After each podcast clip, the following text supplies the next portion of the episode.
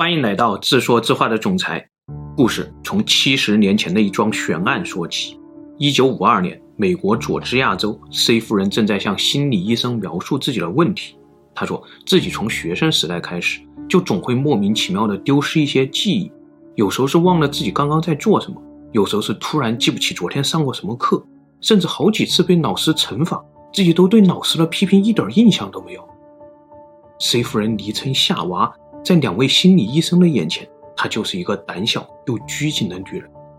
但夏娃接着说，这几天失忆的情况越来越严重了。每次醒来以后，她都会发现自己穿着一些性感的衣服，衣服的价格很贵，根本不是自己负担得起的那种奢侈品。说着说着，夏娃就开始哭泣。但突然呢，夏娃低下了头，沉思了一会儿。当她再抬起头的时候，眼中充满了疑惑，接着又用一种十分轻佻的口吻说。给我一支烟吧，像是换了一个人一样，神态坐姿全部都变了，性格也变得开朗，像一个活泼的少女。两位心理医生把眼前的这个现象称作“白夏娃”和“黑夏娃”，认为这是占据同一具身体的两个人格。接着，在治疗的过程当中，医生又发现了一个新的人格，叫做“简”。简像是黑白夏娃的综合体，举止优雅，语言温柔，还非常擅长交际。这就是现实记录当中黑夏娃、白夏娃还有简之间的状态，不同的神态和坐姿的对比。还有这一段，三个人格状态下面，黑白夏娃和简分别选了三条不同的裙子，来到了摄像机前展示。进一步治疗了，医生们又发现，白夏娃并不知道黑夏娃的存在，但黑夏娃知道白夏娃，而简呢，拥有黑白夏娃全部的记忆，但黑白夏娃都不知道简的存在。一九五七年的时候，这两个心理医生把三面夏娃的故事写成了书，还拍了同名电影。但是在书本和电影之外呢，黑白夏娃又牵涉出另外一桩悬案，那就是医生们发现黑夏娃对尼龙过敏，但白夏娃却并没有这个问题。难道多重人格还能控制细胞是否过敏吗？当调查记者追问医生，医生也只能无奈地摇摇头。一九七七年十月，美国俄亥俄州警方逮捕了一个二十二岁的男性嫌疑人，他叫做比利·密里根。这就是二十四个比利的故事，有史以来最著名的多重人格案例。大概是这么说的：逮捕之前呢，警方预计比利将是一个非常危险的凶手，但事实上，当警方破门而入的时候，被抓的比利一脸茫然，看上去真的就像抓错了人一样。接着，警方搜查了比利的房间。发现房间里有好几个人居住过的痕迹，卧室里摆着没有画完的画，看上去就像一流的艺术品一样，但也摆放着各种健身和格斗的器械，还有很多化学、生物、医学类的书籍。厨房里一半干净整洁，花瓶里插着花，另一半却肮脏邋遢。警方反复确认，这个房间里确实只住了比利一个人。同时，警方还找到了比利犯罪证据，受害人的信用卡，没有抓错人。靠上警车带走，但是到了警局，警察们又发现比利呆呆地坐在警车后座上面，原本反铐起来的双手早就已经挣脱了手铐，平放在双腿上面。这是什么怪物？几周以后，前来协助调查的医生们似乎发现了问题的真相，并不是房间里居住着很多人，而是比利这具身体当中住着很多人。当时，医生们把这个现象叫做多重人格。而在某一次谈话当中呢，比利体内的一个人格突然强调：“不要总是人格人格的，我们是人，你们总是用人格来称呼我，就像你们不相信我是人一样。”这个出来做出强调的人或者说人格叫做艾伦，十八岁，有很强的沟通能力，热爱生活，艺术天分极高。那些像艺术品一样的画作就是艾伦画的。艾伦是所有人格当中的唯一一个右撇子，其他的人格都用左手写字。也是唯一一个会抽烟的人。在往后的治疗中呢，医生们逐步发现了比利体内的十个人格。第一个人格是掌权者，叫做亚瑟，二十四岁，英国人，戴眼镜，一开口就是一口流利的伦敦腔，这绝对不是比利能模仿的口音了。医生们继续和亚瑟交谈，发现他非常的理性，有绅士风度，聪明又冷静，对物理、化学、医学等等自然科学非常的精通。还能流利地书写阿拉伯文，医生们虽然惊奇，但还是先假设这是一种超强的学习能力。但紧接着第二个人格出现了，医生们开始不淡定，因为他叫做雷根，一开口就是一口地地道道的南斯拉夫口音，还声称自己是南斯拉夫人，能以塞尔维亚语和克罗地亚语听说读写。就连当时治疗比利的医生都说，自己每次和比利会面前，都恨不得多掌握一些南斯拉夫俚语，要不然根本跟不上雷根的语言逻辑。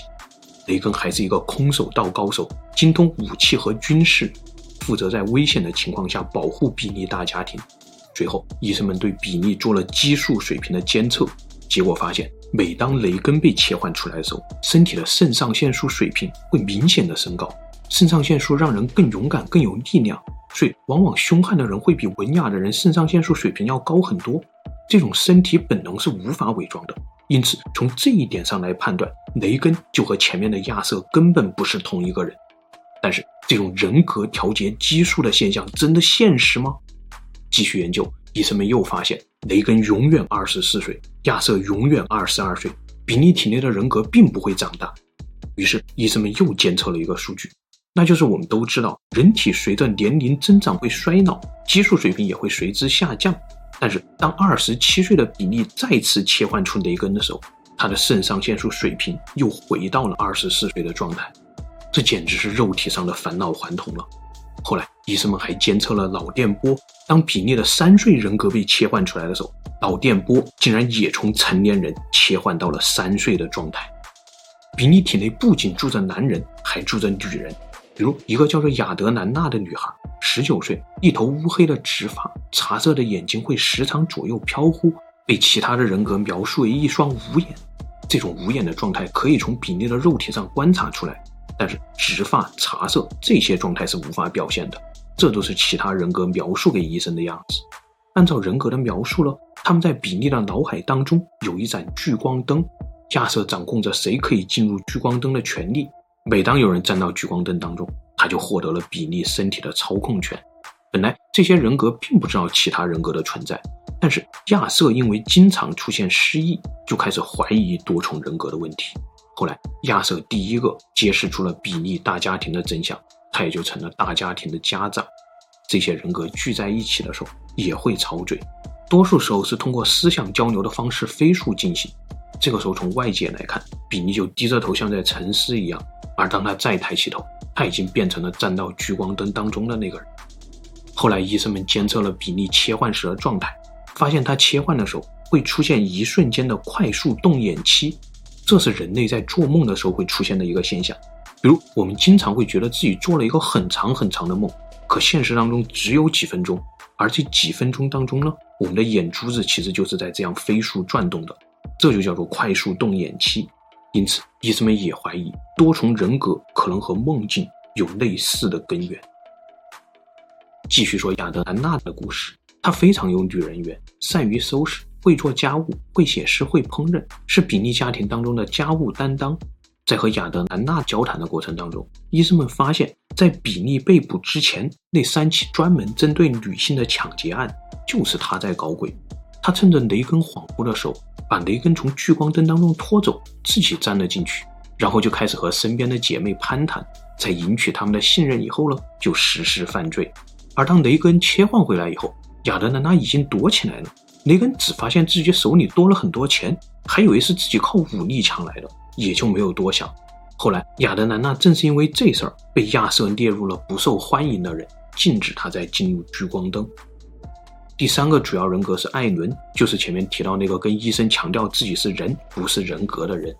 第四个主要人格是汤米，十六岁，一头乱糟糟的棕色头发和琥珀色的眼睛，会吹萨克斯风，擅长山水画，是个逃生术的专家。前面的手铐就是汤米被切换出来的时候打开的。还有一次，在治疗的过程当中，医生们使用了束缚衣，而当医生们再来的时候呢，发现比利把束缚衣叠得很整齐，放在脑袋底下当枕头睡觉了。这也是汤米干的。汤米一旦被切换出来，比利的关节韧带都会变得非常灵活。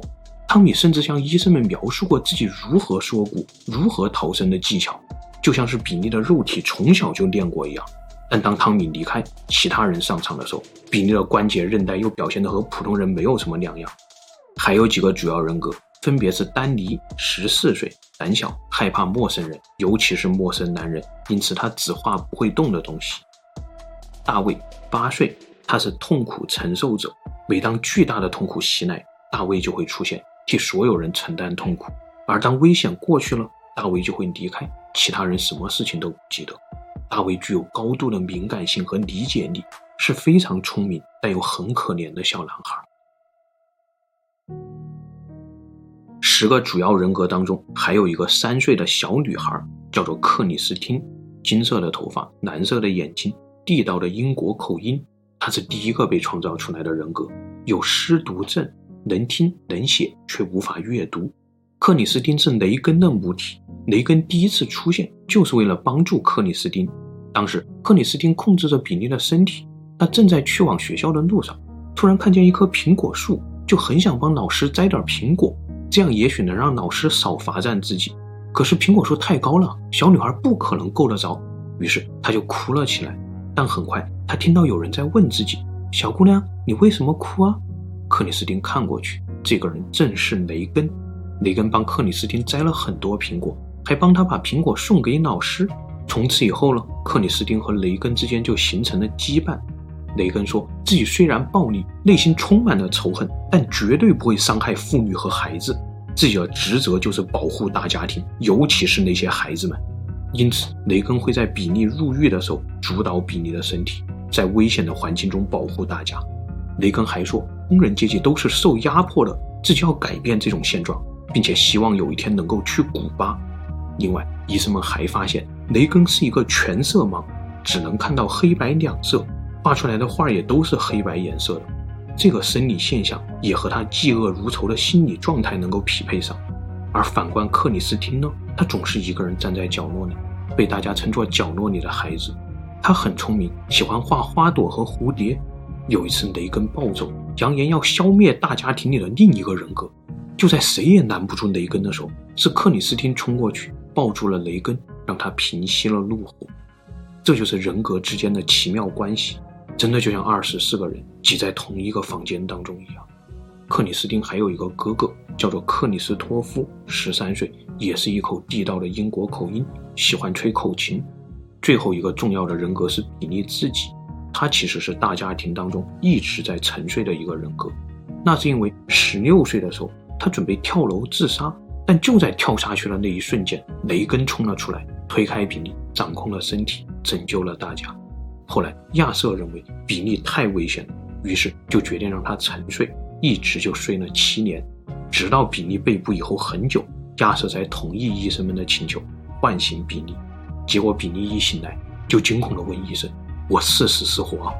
当比利得知现在已经是七年以后，自己从一个高中生变成了现在这个样子，一时接受不了，又打算直接撞墙自杀。于是亚瑟又让比利沉睡了过去。亚瑟和比利是一对儿，他第一次出现就是在一次数学考试当中，比利实在做不出来，他帮比利写完了试卷，答得又快又好，以至于老师都觉得比利是在作弊，因为试卷上的笔记都变了。但老师怎么也想不通，这个小子是怎么在自己眼皮子底下找人代考的。医生们也觉得这件事非常可疑，那就是亚瑟是怎么会做这些数学题的？本来医生们猜想亚瑟的知识可能是他在比利和其他人格都不知道的情况下偷偷学习的，但是这次考试可是亚瑟第一次出现了。按理说，在这之前，亚瑟这个人或者说人格并不存在啊。难道是说比利上课的时候看上去没有听讲，但事实上他的大脑正在疯狂学习，只不过学到的这些知识并没有共享给比利这个人格？那如果是这样的话，我们正常人的大脑会不会也有这个机制呢？随着年龄增长，我们大脑里储存的无边无际的知识和本领，只不过大脑并没有把这些东西开放给我们。这个猜想实在太可怕了。但继续看亚瑟的故事。我们似乎能发现一点和他学习机制有关的问题。比利十六岁的时候，曾在一家养老院工作，专门上夜班。那个时候，亚瑟主导着比利的身体，他非常喜欢这份和医学相关的工作。他经常去照顾那些临终的老人，陪他们聊天。有一次，一个叫做托瓦的老先生睡不着，亚瑟就陪他彻夜长谈。托瓦讲了自己一生的故事，见过什么样的世面，接触过什么样的人，还有他体会过什么样的情感，学习过什么样的知识，等等等等。亚瑟听得很认真。快天亮的时候，托尔先生让亚瑟去帮自己倒一杯热水，但当亚瑟回来的时候，托尔先生已经断气了。亚瑟帮托尔先生盖上被单，又低声的让艾伦去通知护士，然后自己默默的离开了光圈，让艾伦来执掌身体。艾伦善于交际，也许这就是亚瑟的学习方式。俗话说，读万卷书不如行万里路，因为行万里路的过程中，不仅是身体在体验，你的情感也在接触各种各样的人情世故。会不会大脑在读书的时候获取的知识是平面的，而当你亲身体验的时候，获取的知识就变成了立体的？但当你把阅读和经历全部融合起来，与他人相处、交流思想、品味世故的时候，你获得的知识会不会就变成无边无际的海洋呢？随着年龄增长，这种体验可能会越来越强烈，而这种强烈感觉的背后，会不会是我们的感官无法把这些海量的收获量化的问题呢？所以，亚瑟的学识，包括他的地道口音，会不会就是从大脑这个无边无际的海洋当中获得的呢？没人说得清。在比利故事的面前，我们就像一只猴子一样，对大脑和意识一无所知。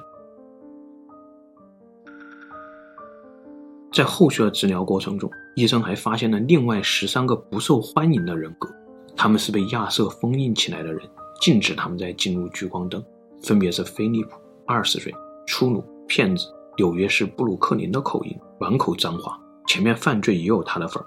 被逮捕以后呢，又违反大家庭的规定，向外界透露了比利多重人格的秘密，因此被亚瑟列入了不受欢迎的人。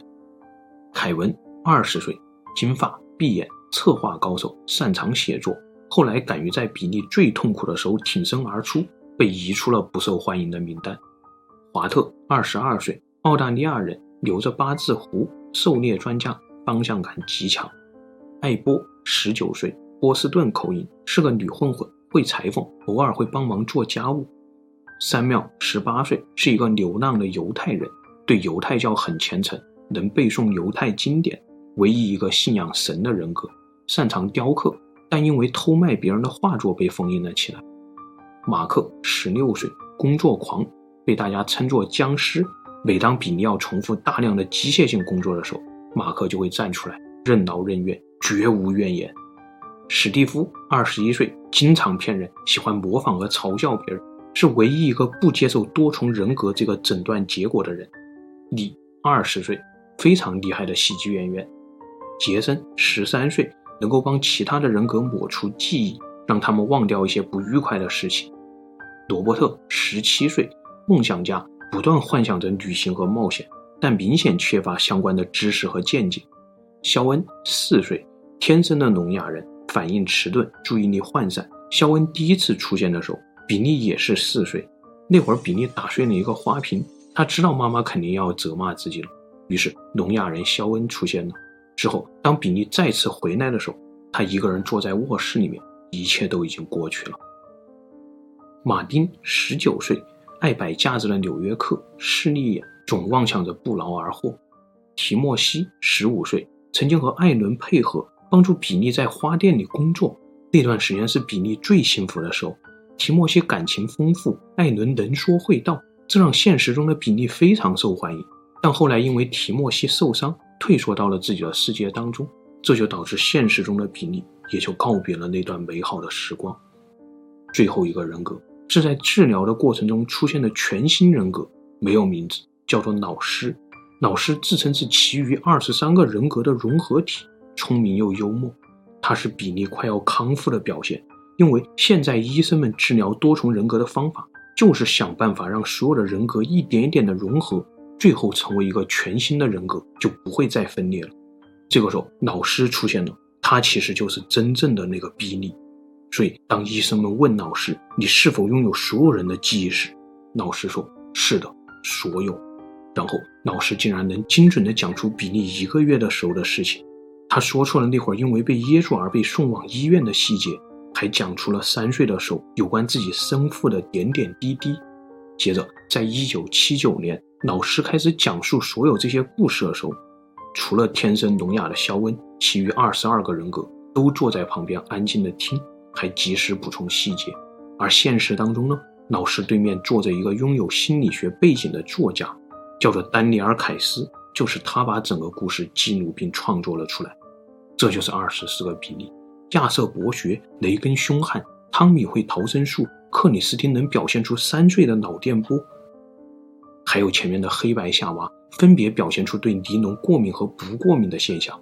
这一切多重人格的悬案，似乎都在说，肉体就像一架智能机甲，而人格才是这架机甲的驾驶员。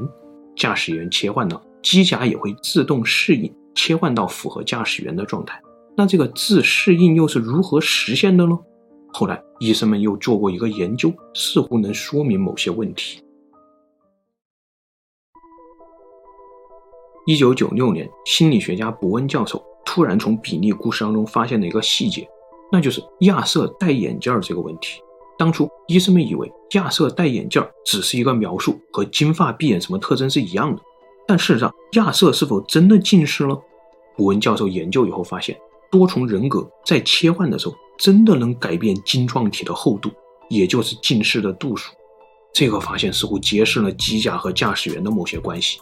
比如，我们知道控制眼睛看远看近的肌肉叫做睫状肌，被睫状肌控制的那个聚焦镜片呢，叫做晶状体。